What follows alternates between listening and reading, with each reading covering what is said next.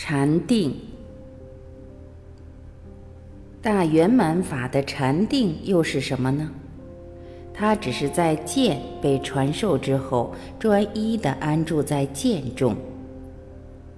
敦珠仁波切描述它：禅定就是专注在本觉的状态中，解脱一切思维概念。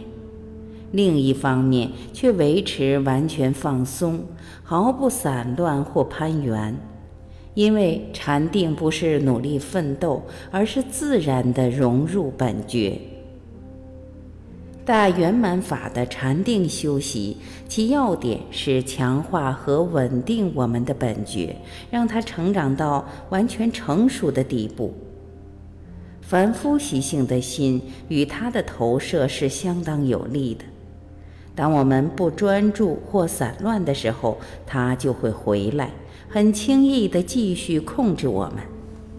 诚如敦珠仁波切经常说的：“目前我们的本觉就像婴儿，搁浅在强大的念头不断的战场里。”我喜欢说，开始时我们必须在安全的禅定环境充当本觉的保姆。如果禅定只是在传授本觉之后继续让它流动，我们又如何知道什么时候是本觉，什么时候不是呢？我问过顶果钦哲仁波切这个问题，他简洁地回答：如果你是在一个不变的状态中，那就是本觉。如果我们不用任何方式去造作或操纵，我们的心只是安住在纯净、本有觉察的不变状态中，那就是本觉。如果我们有任何造作、操纵或执着，那就不是。本觉是不再有任何怀疑的状态，没有一颗心可以去怀疑。你可以直接看到。如果你是在这种状态中，一种完整的、自然的肯定和信心就会跟随本觉涌起，那就是你判断它是不是本觉的方法。大圆满传统是非常准确的，因为你走得越深，升起的妄念就越细微，绝对实相的知识就处于成败的关口。即使在传授心性之后，上师们还是会仔细澄清哪些状态不是大圆满的禅定状态，千万不可以搞混。下面这些情况都不是真正大圆满的禅定状态，修行人必须小心翼翼，避免迷惑在其中。第一种，如同你漂流到新的无人岛上。那儿没有思想或记忆，它是一种黑暗、沉闷、漠不关心的状态。在那儿，你被丢进凡夫心的基础地。第二种状态有些寂静，稍带清明，但这种寂静属于停滞的状态，仍然被埋在凡夫心中。第三种状态可以令你惊艳到思想不存在，但却迷失于飘飘然的真空中。第四种状态是你的心四处漫游，渴望思想和投射。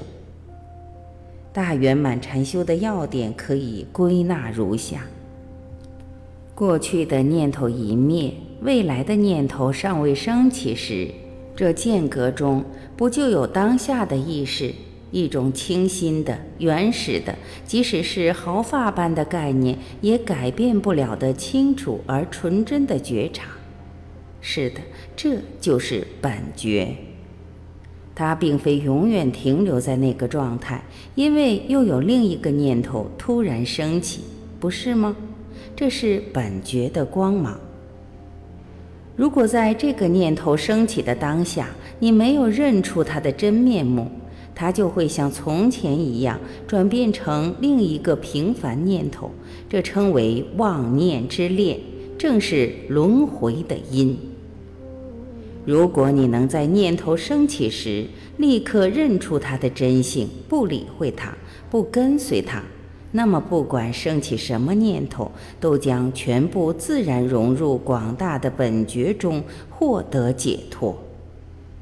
很明显，对于上述四个深刻而简单的要点，如果想了解和体悟它们的丰富和壮丽，需要一辈子的修行功夫。这里，我只想让你一尝大圆满禅定的开阔性。也许最重要的一点是，大圆满禅定成为持续流动的本觉，如同没有受到任何阻碍的河川，日夜不停地流动。当然，这是理想的状态，因为一旦剑已经被传授和认证之后，要想专注地安住在剑之中，就得有多年不断的修行。大圆满禅定可以强有力地对治念头的升起，并且对于他们有独特的看法。一切念头的升起都要关照他们的真性与本觉并无分别，也不互相敌对。念头不过是心性的自我光辉，本觉能量的呈现，这一点是非常重要的。假设你发现自己处于深刻的寂静状态，可是常常为时不久，一个念头或一个动作就会升起，就好像海洋中的波浪一般。不要拒绝那个动作，或特别拥抱寂静，而要保持纯净现前的流动。禅定的遍布祥和状态，就是本觉本身。一切念头的升起，无非是本觉的光芒，这是大圆满法的心要和基础。有一个方法可以想象这种情况，好比你正骑着太阳光回太阳去，你立刻追踪念头，回到它们的根源本觉。当你安住在见中，如如不动时，你就不会再被任何升起的念头欺骗。不会分心，因此也不会沦为妄念的牺牲品。当然，海洋中有小波，也有大浪，强烈的情绪如嗔怒、贪欲和嫉妒也会来到。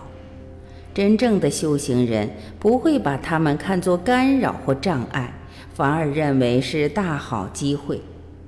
如果你以执着和厌恶的习气来对这些情绪做出反应，不但表示你分心了，而且没有认证本觉，已经丧失了本觉的基础地。以这种方式来对情绪做出反应，只会加强情绪，同时把我们紧紧地绑在妄念的锁链上。大圆满法的大秘方，就是当妄念升起时，立刻看穿他们的本来面目。本觉本身的能量鲜活有力的显现。当你逐渐学习这么做时，即使最激荡的情绪也无法掌握你，也会消融，就像狂浪涌起、怒吼而后沉回海洋的风平浪静中。修行人发现，这是一种革命性的智慧，它的精细和力量难以言喻。狂烈的情绪不仅不能撼动你，不能把你拖回神经质的漩涡里，反而可以利用它们来加深、鼓舞、激励和加强本觉。狂暴的能量变成本觉觉醒能量的食物。情绪越强烈炙热，本觉就越强化。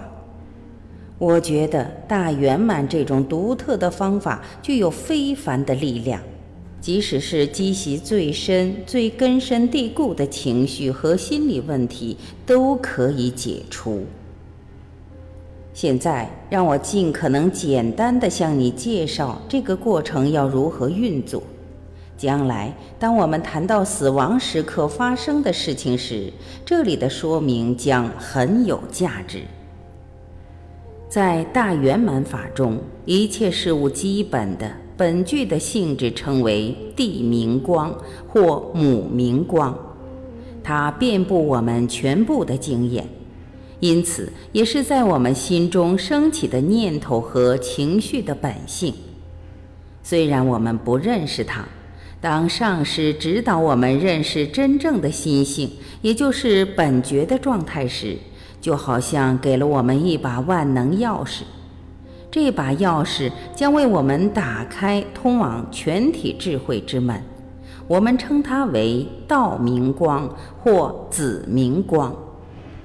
当然，地明光和道明光基本上是相同的，但为了说明和修习起见，只有做如此的分类。一旦经过上师的传授而握有道明光的钥匙时，我们就可以随意用它开启通往实相自性之门。在大圆满法中，开启此门称为地明光和道明光的汇合，或母明光和子明光的汇合。另外有一种说法，当念头或情绪产生时，道明光本觉立刻认出他是谁，认出他的自性。地明光，在那个认证的当下，两种光结合在一起，念头和情绪即获解脱。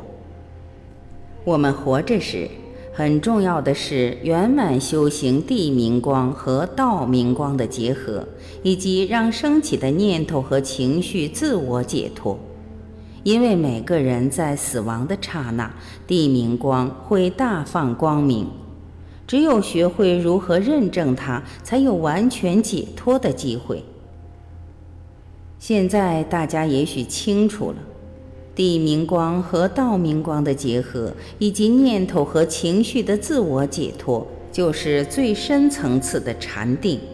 事实上，像禅定之类的名词，并不真正适合大圆满法，因为究竟来说，它隐含禅定依附某个对象。而大圆满法永远只是本觉而已，所以除了安住于本觉的纯粹当下，没有禅定不禅定的问题。唯一可以描述这种情况的字眼是非禅定。上师们说，在这种状态中，即使你寻找妄念，也不见其踪影。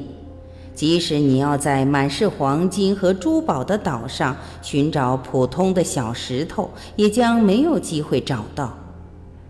当剑持续呈现，本觉之流不断，地明光和道明光持续而自发的结合时，一切妄念都被连根解脱。你整个觉受的升起都是连续不断的本觉。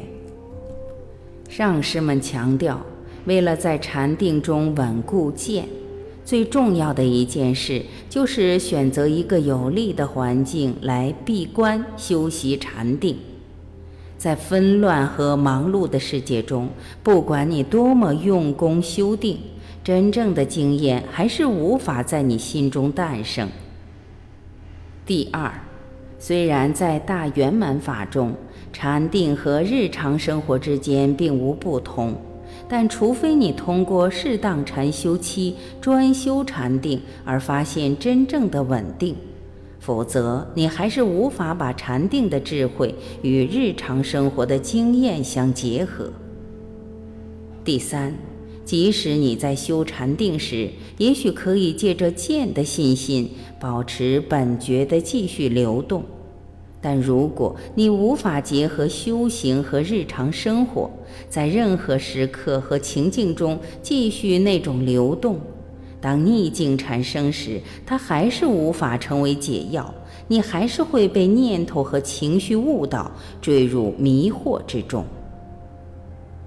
有一个有趣的故事说，一位大圆满法行者并不喜欢自我炫耀。不过，却有一大群徒弟跟着他学习。有一位喜欢卖弄学识的僧人，知道这位行者读的书不多，不禁心生嫉妒。他想，他只是一个普通人，怎么敢教人？他怎么敢装成老师的样子？我要去考考他的学识，在他的徒弟面前揭穿他这个假货，羞辱他。让他们离开他而跟随我。于是有一天，他就去拜访这位行者，咒骂他：“你们这些大圆满法的家伙，难道只会修禅？那位行者的回答让他完全意想不到。有什么好修的？这么说来，你连修禅都不做了？僧人胜利的大叫。但我又何曾散乱呢？行者说：“行。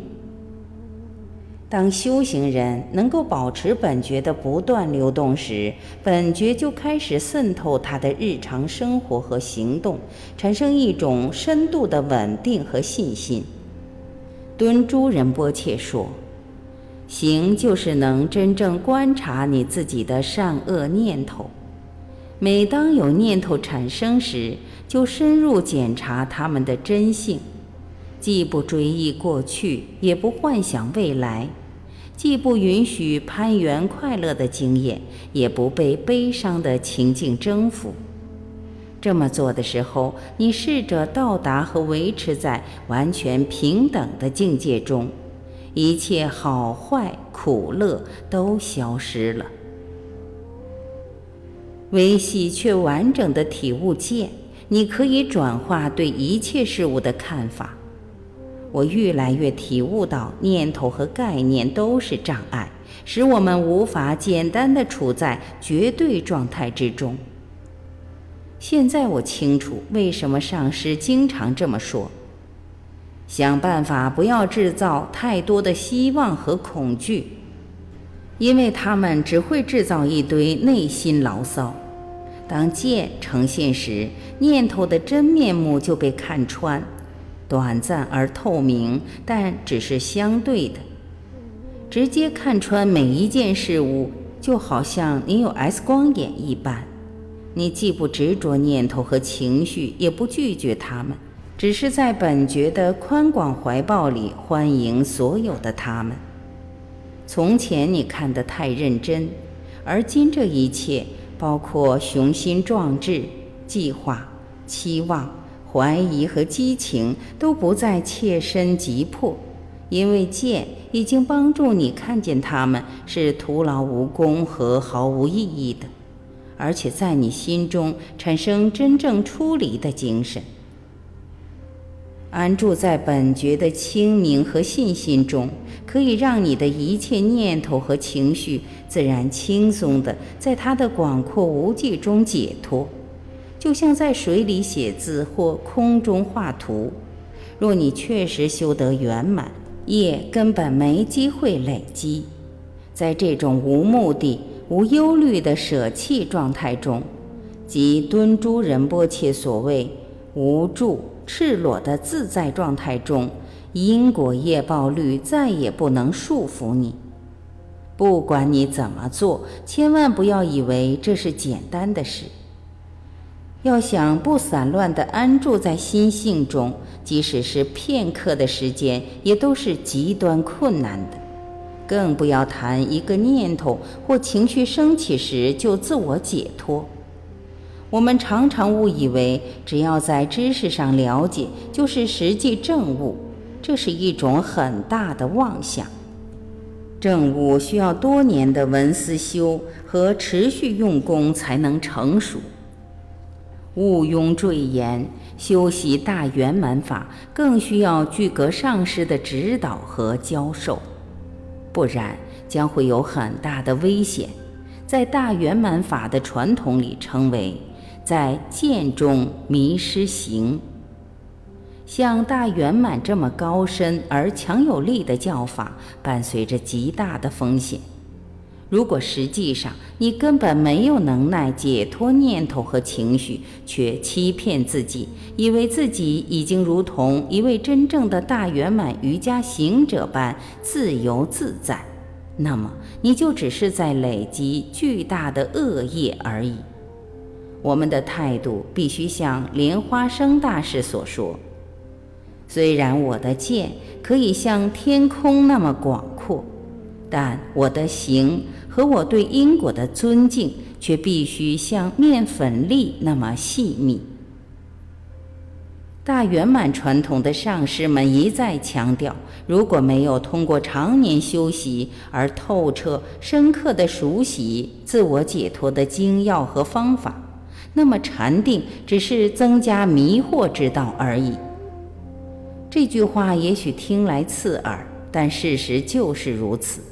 因为只有不断自我解脱所有的念头，才能真正终止迷惑的统御。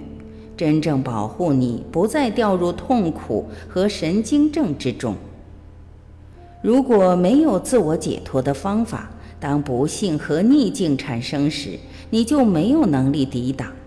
即使你修禅定，也会发现贪嗔等情绪还是像从前那么狂乱。其他没有这种自我解脱方法的禅定方式，则有变成四禅八定的危险。太容易迷失在广阔的专注、精神恍惚或某种空虚之中，这些都无法攻击和解开迷惑的根处。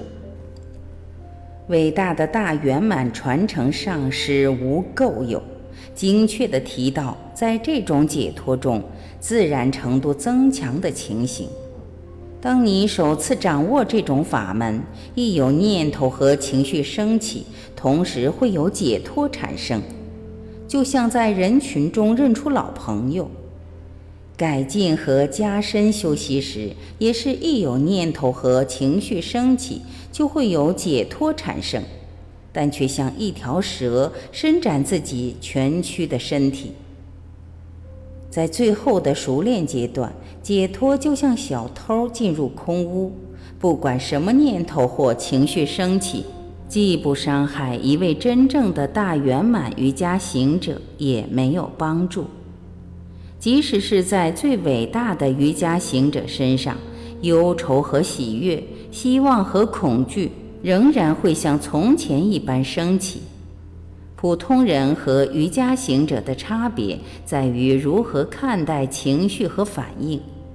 普通人会本能地接受或拒绝，因而产生执着或厌恶，结果就累积了恶业。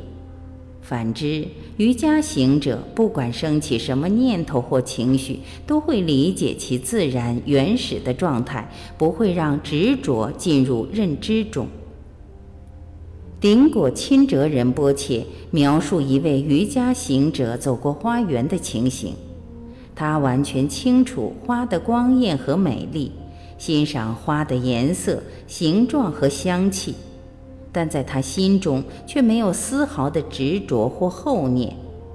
诚如敦珠仁波切所说：“不管有什么认知产生，你都必须像小孩走进庄严的寺院。”他看着，但攀援却一点也没进入他的认知中，因此让每一件事物都永远那么新鲜、自然、生动和纯真。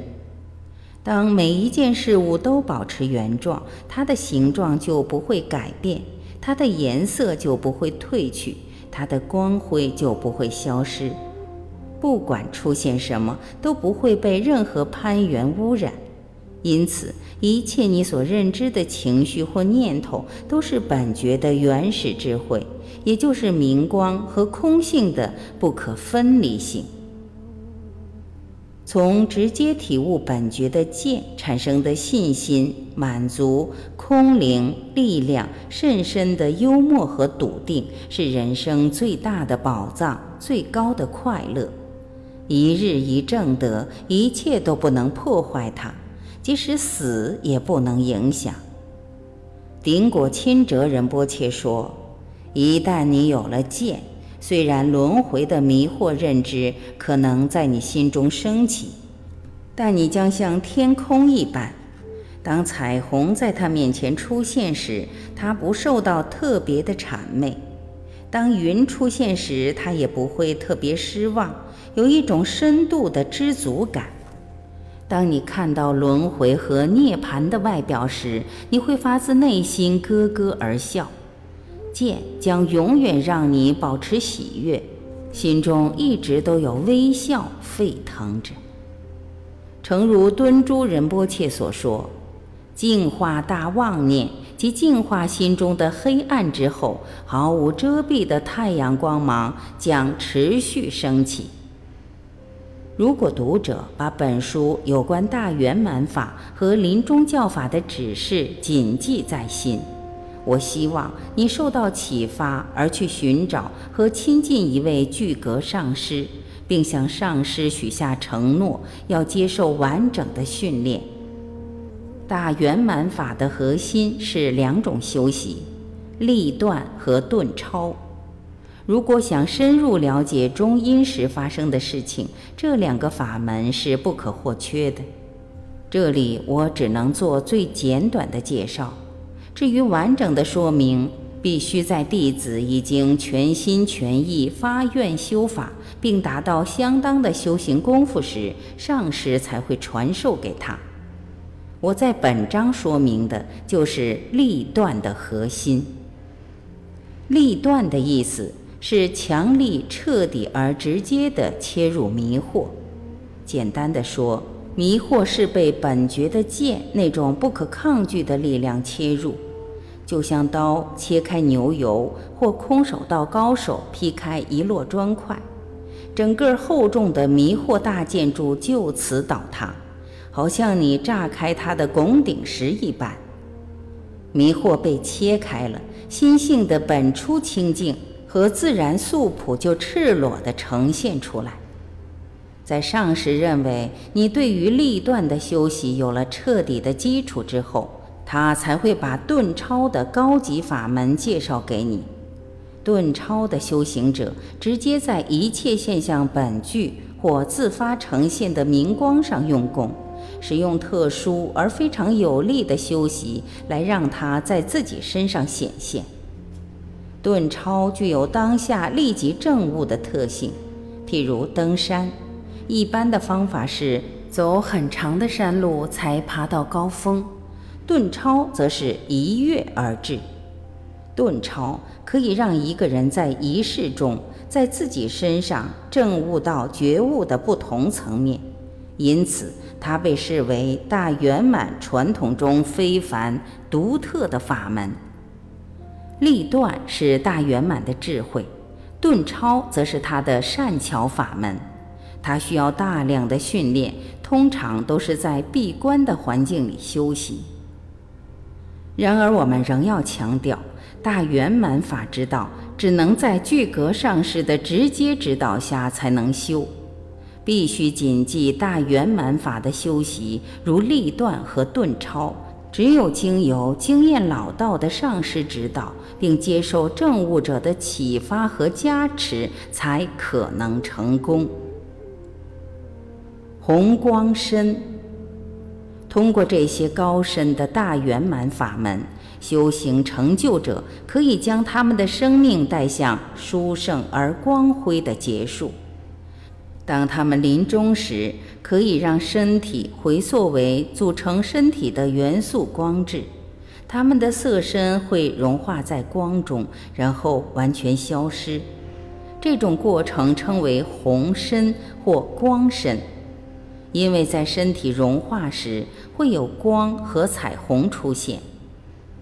古代的大圆满密续。和大师著作对于这个惊人的、不可思议的现象有不同的分类，因为有一段时期虽然不是常态，经常有这种现象出现。知道自己即将证得红光身的人，通常会要求在房间或帐篷里独处七天，第八天整个身体消失了，只留下毛发和指甲。我们也许很难相信这种事，但大圆满传承的历史却充满正得红光身的例子。诚如敦珠仁波切经常指出的，这不是古老的历史。我将提到一个最近的，而且与我个人有关的例子。一九五二年，在西藏东部有一个著名的红光身粒子，许多人都亲眼看到，他就是。索南南甲，我老师的父亲，也是我在本书前面提及的喇嘛佐顿的兄弟。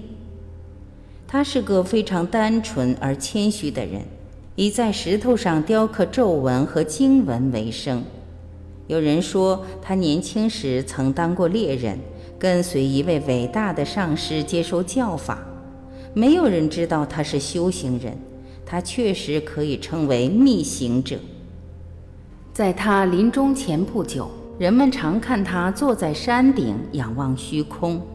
他不唱传统歌谣，自己填词谱曲。没有人知道他在做什么。然后他似乎生病了，但奇怪的，他却变得越来越快乐。当病情恶化，家人请来上师和医生。他的儿子告诉他，应该记住他听过的教法。